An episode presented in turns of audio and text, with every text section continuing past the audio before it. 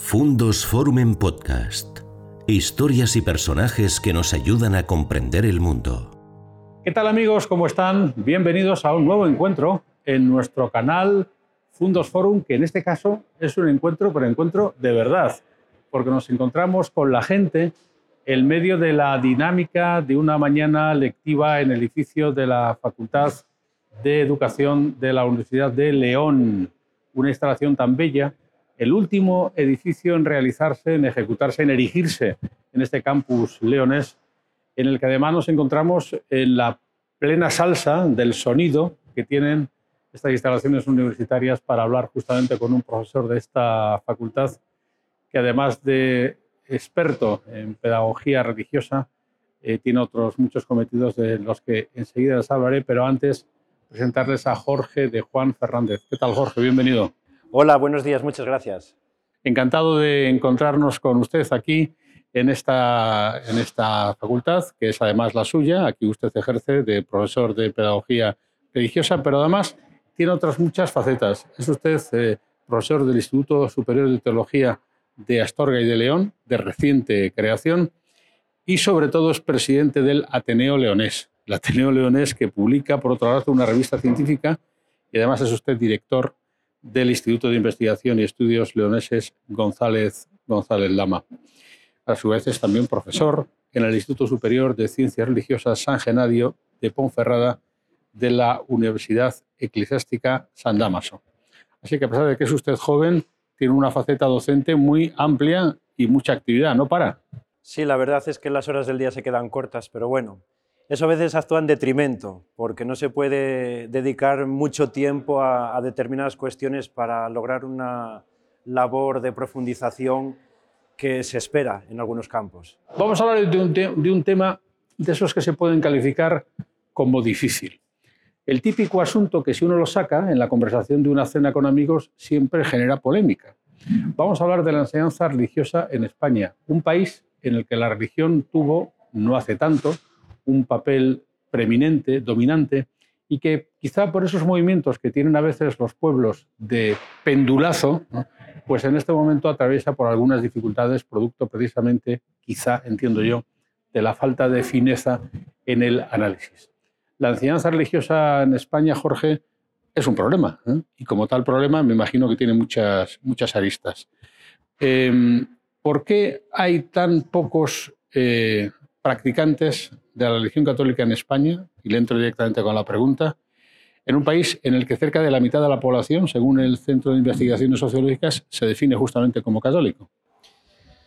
Pues eh, la cuestión es significativa y de manera resumida podríamos eh, achacarlo a la oleada de secularización, que yo lo enraizo en, en tres actitudes que podemos encontrar en medio de la sociedad, que son diríamos la relegación, el olvido, la ignorancia y el rechazo.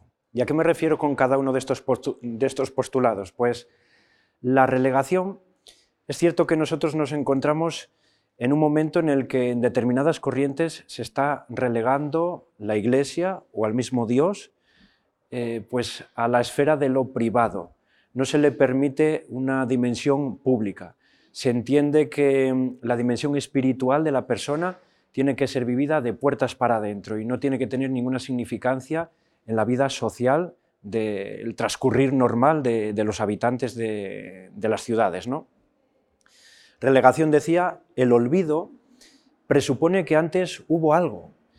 Esto suele ser, bueno, pues esas personas que en un momento determinado tuvieron una cierta práctica religiosa pero quizás mm, se fue quedando por el camino con una vivencia muy ocasional hasta el punto de que ha quedado prácticamente pues, olvidada. ¿no?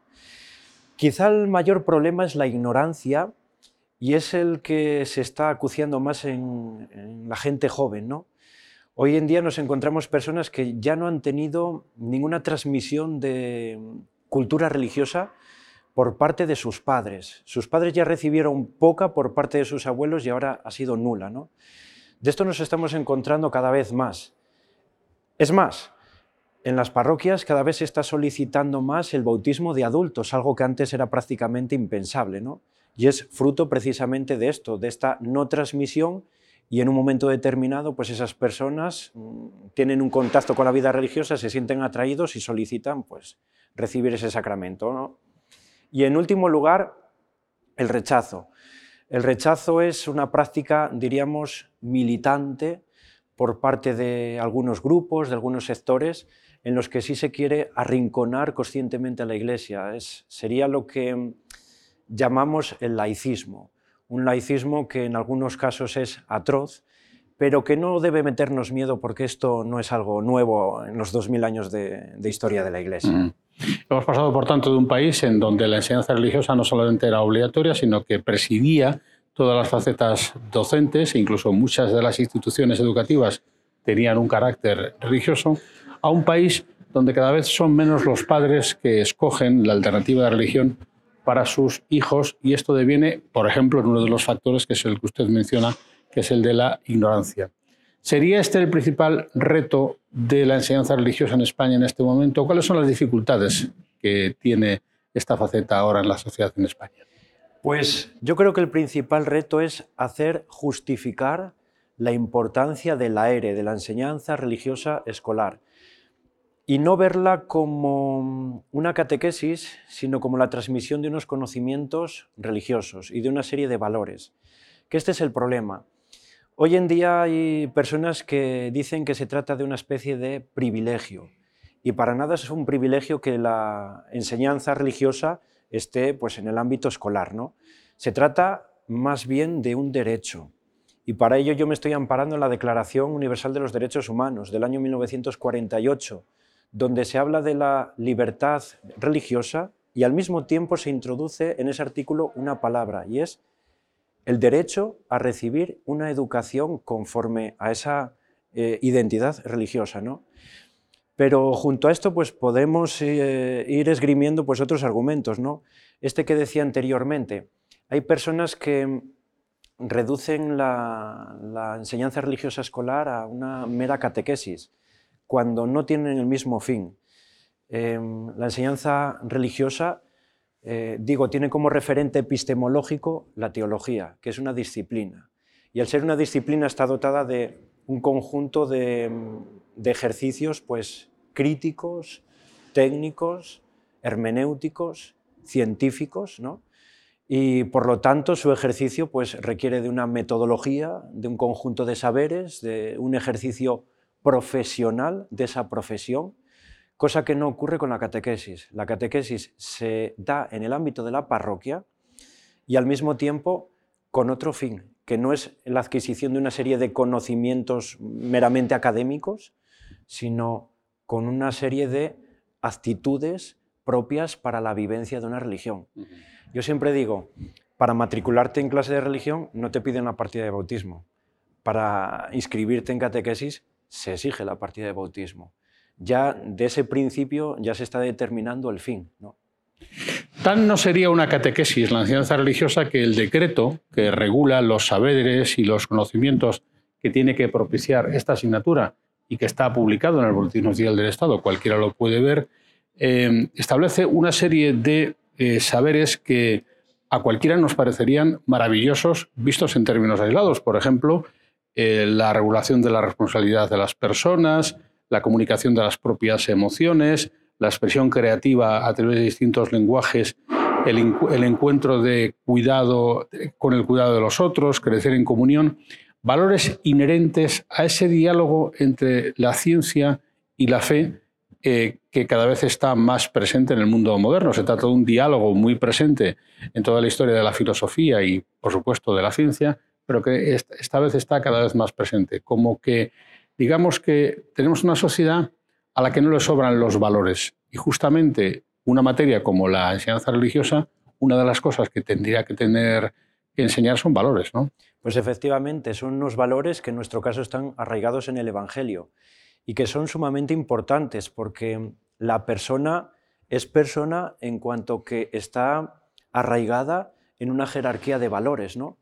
Eso por una parte. Por otra, ¿cómo podemos eh, encontrar esos valores incluso a nivel cívico, a nivel social, arraigados en la religión? Hoy en día todos eh, yo creo que somos conscientes de la importancia que mm, han cobrado algunos totalitarismos eh, o algunos fundamentalismos de cuño religioso. Y, a veces pues saltan a, la palestra noticias que son muy desagradables, como en nombre de un Dios pues se hacen determinadas cuestiones. ¿no? Entonces yo creo que, por ejemplo, la religión en el ámbito escolar es importante para lograr un diálogo interreligioso, es decir, para lograr que las civilizaciones se entiendan incluso en este nivel. Y yo para poder entablar ese diálogo necesito saber de dónde parto.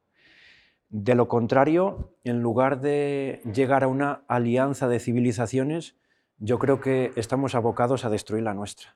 El problema es que las últimas legislaciones han hecho que la, materia, que la asignatura de religión, sea no ya una María, como se venían definiendo hasta ahora las asignaturas que no eran importantes, sino casi casi como una asignatura que no cuenta, que si quieres la tomas, pero que si no lo haces no le pasa nada a tu expediente. ¿no? Eso es, se ha reducido prácticamente una actividad extraescolar, porque en el momento en el que ya no se le enfrenta con otra asignatura ni tiene un cómputo eh, en cuanto a la puntuación, pues eh, queda reducida pues, eh, igual que si pusiéramos baile en el colegio. ¿no?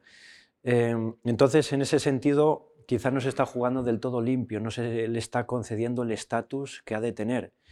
Y me remito a lo que dije antes, tiene un referente epistemológico, no estamos hablando de pasar el tiempo, sino que estamos hablando de la adquisición de una serie de competencias em, basadas, bueno, pues, por ejemplo, en esto de los valores, pero después en otro término que hoy en día mm, se ha desempolvado y que está también cobrando cierta importancia, que es la inteligencia espiritual.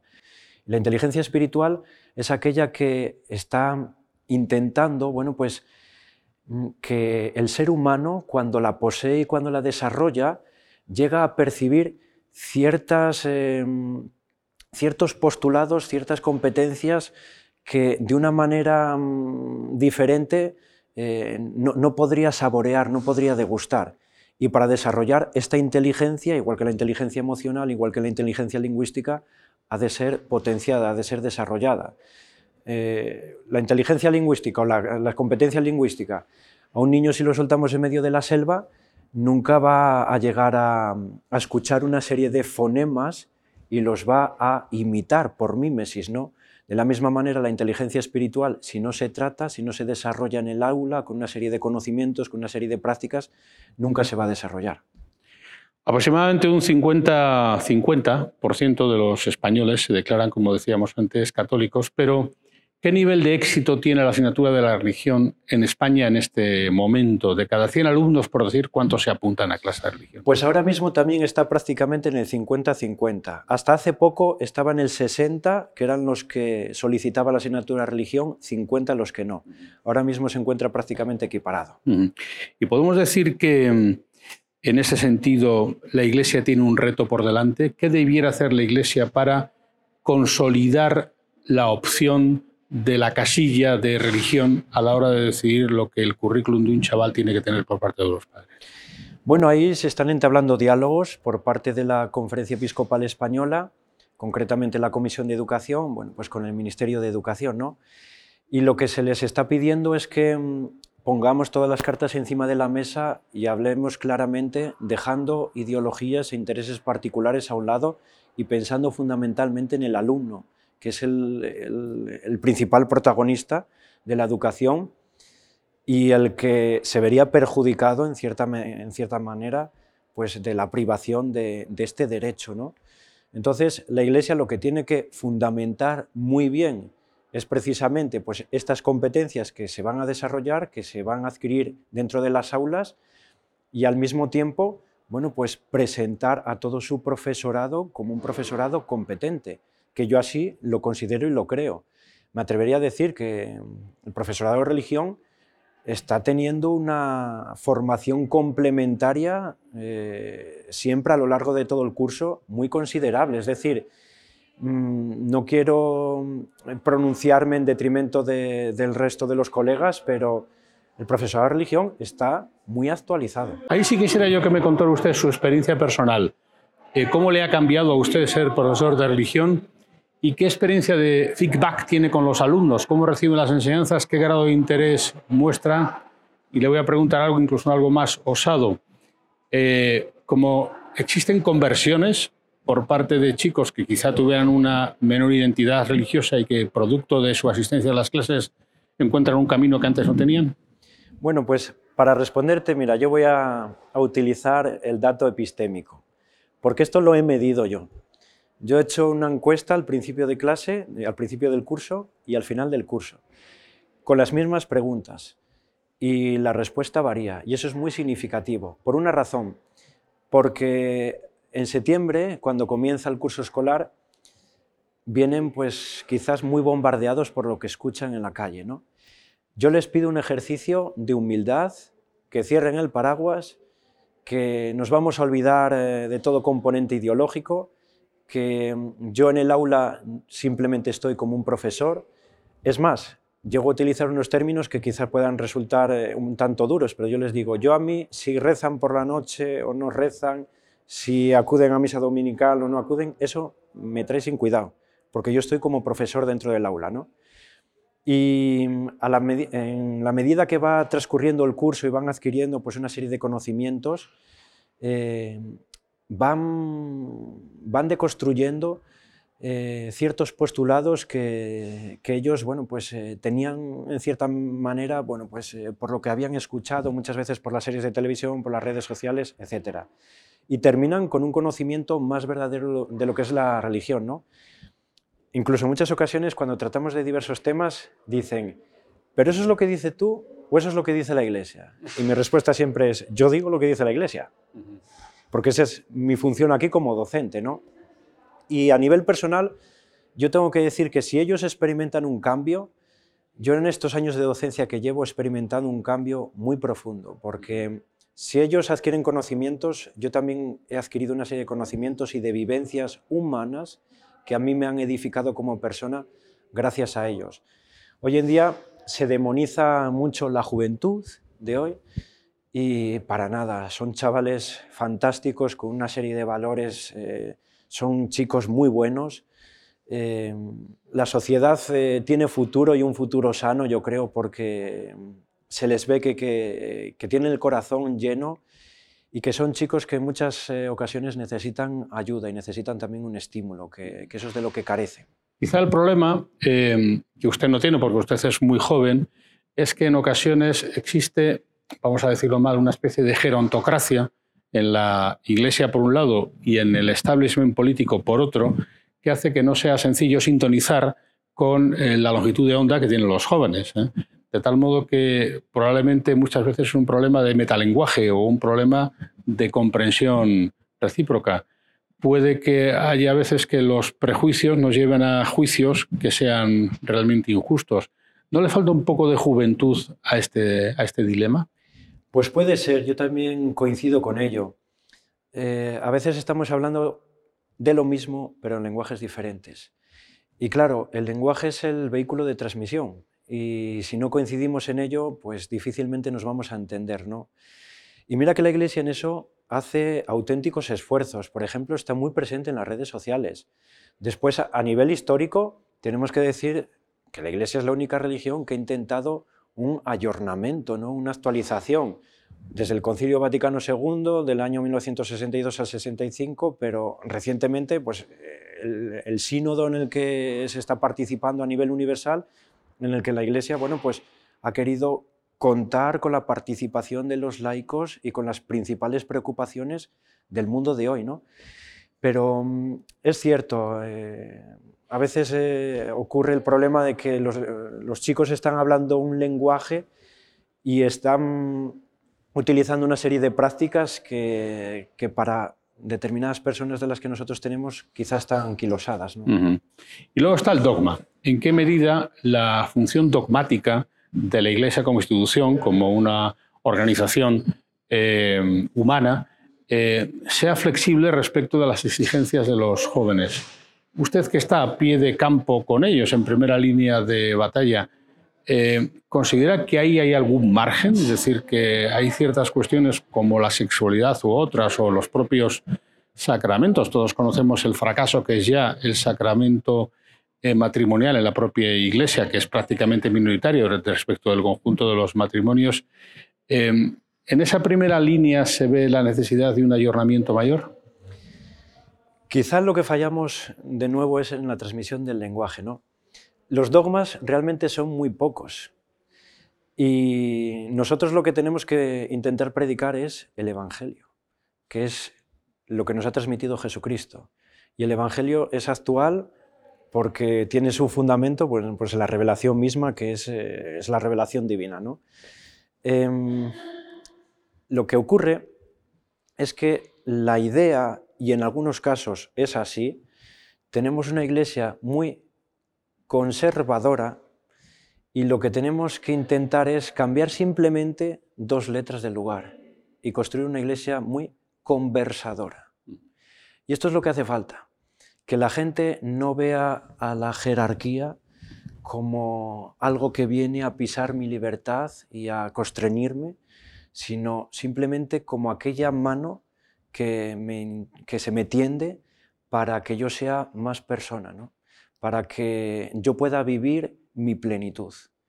Desde luego, eh, relacionando todo un poco la dimensión del creer, la educación, etc., em, la dignidad humana, para ser plena, yo creo que necesita ser pensada y creída, ser amada y obrada, ser esperada y trascendida. Y en este sentido, pues la Iglesia es, un arma, es un instrumento útil, valioso y, muy eficaz. Y luego está la función eh, académica de las aulas. Estamos justamente en una universidad que crea profesores, em, que en el caso de la asignatura de religión tiene una dimensión histórica de conocimiento profundo de grandes acontecimientos de la historia de la humanidad que con independencia de la práctica religiosa son muy pertinentes, son muy relevantes como dotación de eso que llamamos cultura general. ¿eh?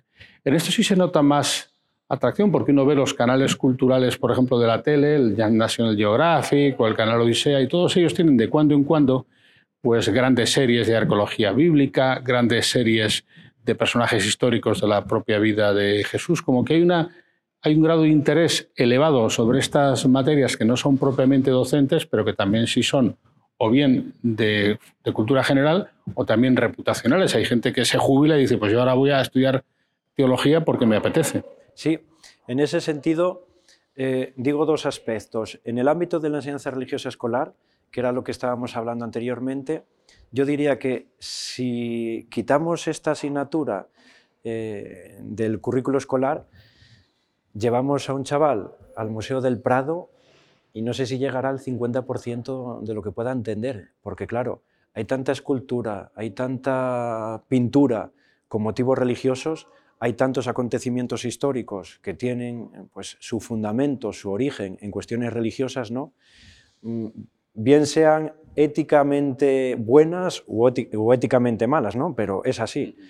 Y después, en este aspecto que me decías, es verdad que cada vez están surgiendo más plataformas, más instituciones que están ofreciendo pues, una enseñanza que diríamos con cierto tinte religioso. ¿no? Mm, las facultades de teología, los institutos de ciencias religiosas están teniendo cada vez más presencia de laicos. Em, se están ofreciendo cada vez más cursos online pues para complementar eh, pues un tipo de enseñanza bien teológica, bien basada en la arqueología bíblica, bien quizá eh, de, idiomas bíblicos, como por ejemplo el griego o, o el arameo, pero el arameo o el griego bíblico, para después profundizar en la Sagrada Escritura, ¿no? que no es el griego clásico. ¿no?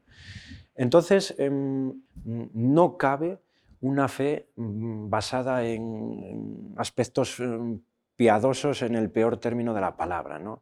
Es decir, tiene que ser una fe creída, una fe razonada. Eh, basta ya de, de aspectos fiduciales. A mí nadie me puede imponer una cosa para creer, tú la tienes que, razonar y la, fe es razonable.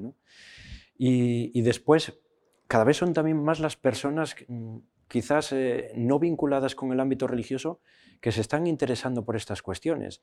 No sé si porque está de moda y en las series de televisión, en las series de, Netflix, hay muchos aspectos religiosos que se tratan y, son movidos por ello, por una cierta curiosidad, por una cultura general como la que apuntabas, o incluso por un afán de crítica, ¿no? de, fundamentar incluso su crítica en algo. Pero lo cierto es esto, y es algo bueno. Claro, en un mundo en el que además eh, lo fiduciario cada vez tiene menos, menos sentido. El dinero fiduciario está dando paso al Bitcoin y al blockchain, que no necesitan un respaldo real, porque fiduciario es aquello de páguese al portador 100 eh, euros, que ya no es el caso.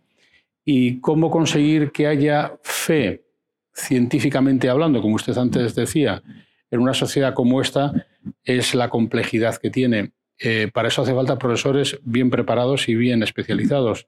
¿Cómo se forma un profesor de, educación religiosa?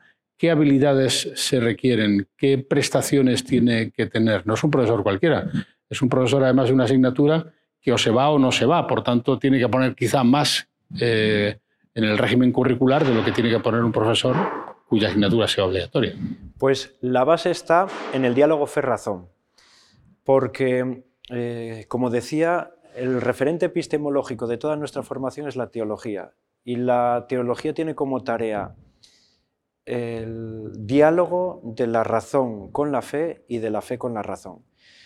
Eh, y esto es lo que se intenta propiciar en, estos eh, cursos de, especialización o, en esta formación que, se otorga a los profesores de religión.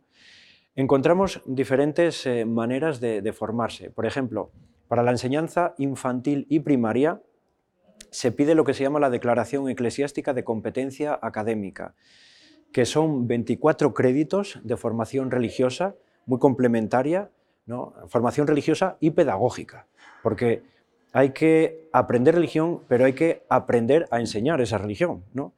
Entonces, eh, eso es lo que se les pide en las facultades de educación muchas veces se, otorga, eh, pues si no son estos 24 créditos en su totalidad, al menos unos pocos de ellos, y los restantes los tendrían que complementar, pues quizá con, matriculándose en una facultad de teología, donde sí se, conceda ese posgrado. ¿no?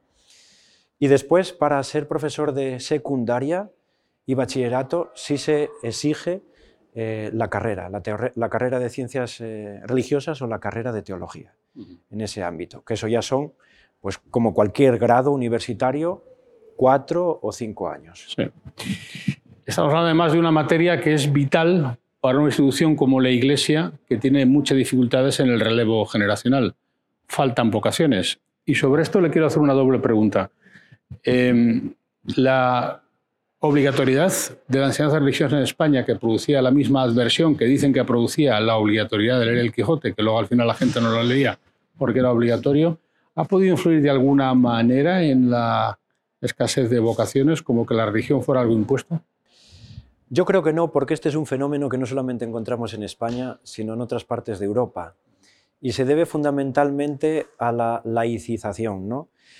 Em, también un poco fruto de, la cultura modernista que hoy tenemos, ¿no? sobre todo de la oleada de secularismo, de una vida muy basada en, el racionalismo en detrimento de la dimensión espiritual, ¿no? como enfrentando de nuevo eh, fe y razón cuando no están enfrentadas, porque no son dos disyuntivas, sino que son dos conjunciones. ¿no? Eh, entonces, bueno, es, fruto de, todo eso. A veces eh, sí corre el riesgo de que miremos al ombligo y nos veamos en España y se mire pues para eh, tiempo atrás, el régimen anterior, el, diálogo del Estado bueno, pues con la Iglesia, etcétera, ese caminar que, que, tenían unidos, ¿no? Pero nos vamos a Francia, nos vamos a Alemania, nos vamos a Italia y nos encontramos el mismo fenómeno. Y la segunda derivada de la pregunta anterior, em, que comprendo su dificultad, pero se la tengo que plantear mirando de abajo arriba, eh, quizá la propia Iglesia pueda extraer de ustedes, que son una especie de sensores colocados en la propia sociedad, cuáles serían las demandas eh, para una revitalización o para un ayornamiento del mensaje. En concreto me refiero, por ejemplo, al papel de las mujeres en la Iglesia o el papel de las mujeres entre, en el ministerio sacerdotal o determinadas eh, cuestiones vinculadas con eh, las relaciones humanas o las relaciones sexuales. Em, ¿Usted piensa que en esa medida, de alguna manera, su papel podría ser nutricio respecto de la jerarquía a la hora de aportar ideas de abajo arriba? Desde luego, los que estamos a pie de calle, que no quiero decir con esto de que los obispos no lo estén, ¿no? pero los que estamos a pie de calle eh, tenemos esa función transmisora. ¿no? Eh, quizá nos llega mucha problemática muy real. Antes me preguntaba por um, qué me había aportado a mí eh, la docencia yo ahora vivo mucho más encarnado en el mundo del que formo parte, porque estoy al tanto de muchas cosas que quizá antes desconocía. Y desconocía, bueno, pues eh, simplemente porque había quizá una barrera que, a mí me impedía pues, el, tener cierto acceso a, determinados campos que a mí me están permitiendo también construirme como persona y eliminar al mismo tiempo ciertos postulados que yo, que a mí no, no se me habían enseñado en las aulas de teología, pero que yo me había construido, ¿no? porque a veces es verdad que uno tiene ciertas adherencias. ¿no? ¿Qué papel tiene que jugar la Iglesia? Pues sobre todo el Papa Francisco está diciendo constantemente que la Iglesia sea hospital de campaña, que sea una casa de puertas abiertas. Y esto es lo que tiene que propiciar, que nadie se sienta excluido, que nadie sienta la, la puerta de la Iglesia cerrada, porque es casa de todos y en ella tiene lugar, eh, tiene tanto lugar, tiene el mismo lugar, tiene la misma silla, aquel que está rezando el rosario todos los días diariamente y que ejerce una piedad eh, constante y continua, como aquel que se siente alejado y en muchas ocasiones a veces porque tiene ciertas heridas, tiene ciertas heridas y prejuzga que en la iglesia se le va a señalar, cuando es todo lo contrario, es, eh, tiene que ser el aceite para sanar esas heridas. ¿no? La religión, en todo caso, como cultura general, como acervo producto de los siglos y, en todo caso, también como una manera de expresión humana en su relación con Dios y con, y con los fenómenos de la naturaleza. Vamos a dedicar los últimos instantes de este diálogo, de esta charla, para otro fenómeno realmente significativo que es León, porque Jorge de Juan Fernández es presidente del Ateneo de León y además edita una revista especializada en la materia que lleva justamente por título eh, Ateneo Leones. Se llama así, ¿no? La revista. Eh, y el tema de León siempre está vigente. Y el tema León es una constante en las conversaciones cotidianas cuando hablamos de lo identitario en nuestra Castilla y León. ¿Cuál es la vigencia del fenómeno? No hay duda alguna de la pertinencia del fenómeno, que está basada en factores históricos y cuál sería, y vivenciales, y cuál sería su proyección. Es decir, qué sostenibilidad tiene la identidad leonesa en el tiempo, en la medida en que, por ahora, y parece que de modo definitivo, carecería de una entidad administrativa que respaldara o refrendara esa naturaleza identitaria. Bueno, el problema de esta temática cuando se pone encima de la mesa, yo creo que se equipara a otros fenómenos que han surgido a lo largo de la nación española, ¿no? Y quizá pues, se equipara con el caso, de, el caso catalán, ¿no? Cuando en este caso no es el desgajarse de una nación de la cual, a la cual se pertenece y no cabe la menor duda, sino simplemente reivindicar pues, la propia identidad que tendría la región leonesa frente a, a la otra región a la región castellana. ¿no? Entonces, en este sentido, no son equiparables eh, ambas, eh, ambas situaciones que muchas personas pues, lo reducen a, este hecho. ¿no? Es cierto que hay un componente vivencial muy claro de, esta identidad, pero es una identidad basada en, elementos históricos y, en, elementos culturales. porque es cierto que mm, las tres provincias que, componen la, región leonesa, pues León, Zamora y Salamanca, sí tenemos una serie de peculiaridades eh, en común que no compartimos quizás pues, con un soriano o con un segoviano. ¿no? Mm, ¿Hasta qué punto cabría el plantearse seriamente pues, eh, dos administraciones completamente independientes? Pues no lo sé. Eh, yo sé que existen algunos estudios que sí mm, dan pues, eh, una cierta solvencia de futuro ¿no? a lo que podría ser la región leonesa, pero mm, tienen que ser estudios muy bien cimentados, muy serios y con un compromiso también por parte pues, de, las regiones vecinas y del Estado que tendría que apoyar seriamente, desde luego, pues, eh, una medida de este calibre. ¿no? Lo cierto es que es un hecho, es una reivindicación por parte del pueblo leonés. Cada vez están siendo más los ayuntamientos, las juntas vecinales, que están reivindicando pues, la propia autonomía. ¿no? Y desde luego cuando algo de esto sucede, no se puede hacer caso omiso, no se puede mirar para otro lado. En muchas ocasiones lo triste es que se mira para otro lado por intereses eh, partidistas. ¿no? Y las juntas vecinales, que es algo propio de nuestra administración local tan leonesa, ¿no? que tienen una mayor autonomía y una mayor libertad a la hora de obrar a mí me llama la atención el fenómeno de que cuando el alcalde no se atreve a plantear una cuestión de estas en el Pleno por miedo a lo que pueda decir desde la comunidad autónoma o el, partido a nivel autonómico, desde las juntas vecinales donde no existe este, este miedo, se convoca un consejo y sale que el pueblo quiere la autonomía. Entonces, escuchemos al pueblo, al margen de toda ideología y de todo interés eh, partidista. Escuchemos al pueblo. ¿Qué es lo que el pueblo quiere? y estudiemos lo que el pueblo reivindica, a ver si es factible o no es factible. Pues dos fenómenos de auténtica envergadura. El papel de la religión en la enseñanza en España y el papel de lo leonés en la actual estructura de nuestro país también.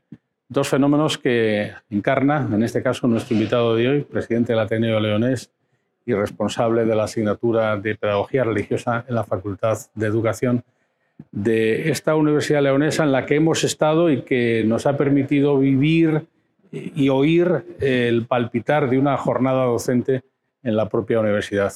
Jorge, muchísimas gracias por invitarnos a su casa y enhorabuena porque se atreve usted con dos problemas de envergadura. Pues muchas gracias a, a ustedes por acercarse, por darme también esta oportunidad, este altavoz para llegar a más personas y nada, nos seguiremos viendo por León para trabajar juntos por León y por su sociedad. Así será. Y seguiremos abordando problemas de calado que no es fácil encontrar eh, abordados en su amplia extensión aquí en nuestro canal Fundos Forum. Gracias por escuchar Fundos Forum en podcast. Tenemos muchas más historias y personajes que descubrir juntos.